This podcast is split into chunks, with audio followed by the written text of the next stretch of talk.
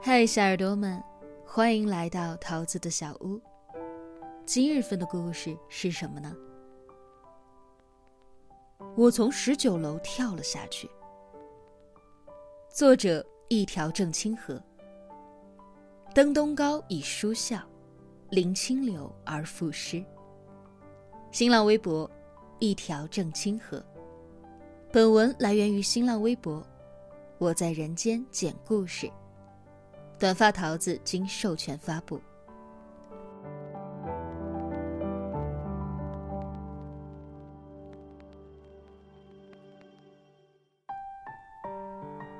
我从十九楼跳了下去，原因是我心理素质太差，受不了来自于父母的批评。在我的脑袋与地板亲密接触的那一刻。想象中的剧痛并没有涌上来，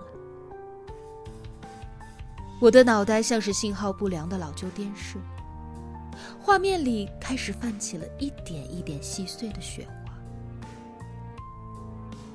随后这些雪花越来越多，将我的视野淹没，我就这么走了。当一个穿白色衣服的长舌头的人。和一个穿黑色衣服、拿手铐的人一起站在我面前的时候，我终于意识到了这个现实。怎么又是这个小崽子？白色长舌头的人说话了，他的声音很清楚。我非常好奇，他到底是怎么伸着舌头说话的？我怎么知道？黑色衣服的人瞪了他一眼，又低下头翻着手中一本陈旧的册子。那册子看着很薄，却怎么都翻不完。半晌，黑色衣服的人定了神，有了。他用手指指着书页，读着那一行字，声音细若蚊蝇。他的眉头逐渐皱了起来，嘟囔了一句：“不对呀，啊，怎么不对了？”伸着长舌头的人凑了过去，那舌头上流的口水溅到了黑衣服的人身上。我坐在地上，犹豫再三，还是认为不告诉那位黑乎乎的兄弟这件事儿比较好。我看着他们讨论，什么也没有想。半晌，他们终于有了结果。他们抬起头，装出正儿八经的样子，清了清嗓子：“你阳寿未尽，若非你自身意愿，我等不可轻易带你去往下一个轮回。与你半月时间，仔细考虑一番再定。”话音未落，他们化作一阵青烟消失了。也只是一阵恍惚，我的视野又逐渐的清晰了起来。一阵夜风吹来，我整个人都清醒了过来。仔细一看，我还在郊区废置的大楼楼顶，我的脚下是十九层的高空。我选择闭上眼，再次试着向前迈出那一步，但是我没有，我也做不到了。在我第一次从这里跃下时，我的脑内出现的走马灯，我看到了我母亲第一次看到我时的笑容。看到了父亲在我开口叫他父亲时的兴奋，看到了他们在外奔波，回到家里只能够疲惫的瘫在沙发上。再长大一些，我看到母亲在台下看我表演时的喜悦，看到了父亲拿到我那张漂亮的成绩单时的欣慰。等我上了初中，我看到了母亲在我初三时为我熬的鸡汤，看到了父亲为了不打扰我读书而戒了自己一直以来的酒瘾。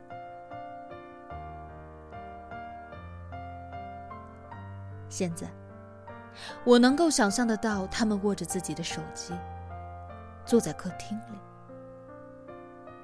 母亲时不时的看着门。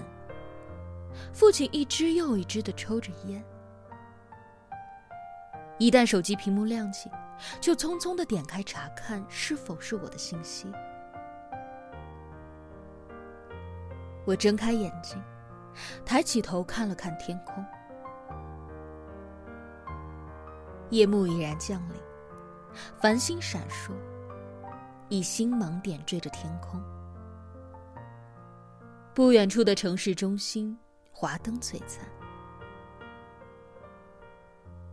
我叹了口气，转了身走到边缘以内，俯下身拎起了我的书包。我迅速的检查了一遍里面的物品，拿出了公交车卡，并掏出了我的遗书。我展开信纸。将那封自己亲手写的信读了一遍，幼稚至极，又极不负责任。我在心里狠狠的唾弃了自己一番，随后将那封信撕碎，将碎纸片顺着夜风扬了出去。回家吧，我轻声对自己说。正当我背起我的书包时，口袋中的手机却亮了起来。我心下一惊，掏出手机查看上头显示的联系人，是我的父亲。我想了方才的种种，满怀期待的接了电话。这么晚你去哪儿了？电话那头传来了父亲的声音。语调有点高。现在你跟哪个男的出去鬼混呢？你要是搞出一点什么丑事儿，老子打断你的腿！赶紧给我滚回来，少给我在外面丢人现眼！父亲劈头盖脸的一顿骂，让我没来得及反应。我缓了缓，张开嘴想辩解什么，却又来不及了。电话那头已经换了人。你这孩子为什么这么不懂事儿啊？是想离家出走是吗？是要和爸爸妈妈对着干是吗？好啊，那你就出去啊，看看没有爸妈谁还养得起你？你这么大了。为什么就不懂得想一想爸妈的难处呢？哦，考试没考好，跟同学闹了矛盾，被说了几句就要耍性子离家出走。爸妈当年怎么被你爷爷奶奶、外公外婆管的，你知道的吧？你这就是我们给惯的，当初就不应该生你，啊？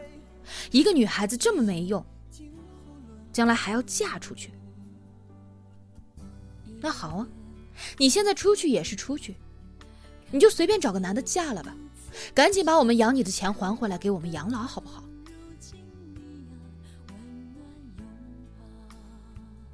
我的大脑像是被什么砸了一样，嗡嗡作响。我什么都不知道，也什么都想不出来。只是呆呆的站在十九楼的夜风里，我抿了抿唇，颤着声：“妈，我在十九楼的楼顶。”电话那头沉默了一下，我的心脏在这段沉默的期间愈发的猛。半晌。那边传来了一声冷笑：“哼，翅膀硬了是吧？想拿命来吓唬爸妈？我告诉你啊，你有本事你就跳，马上跳！跳下去了，我和你爸趁着年轻再生一个，生的那孩子肯定比你强。你今天有本事，你就给我跳，别给我回来！”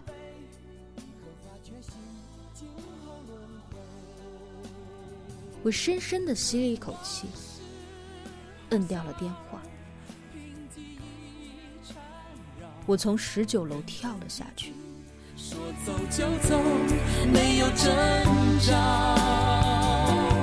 任寂寞煎熬，凭思念灼烧。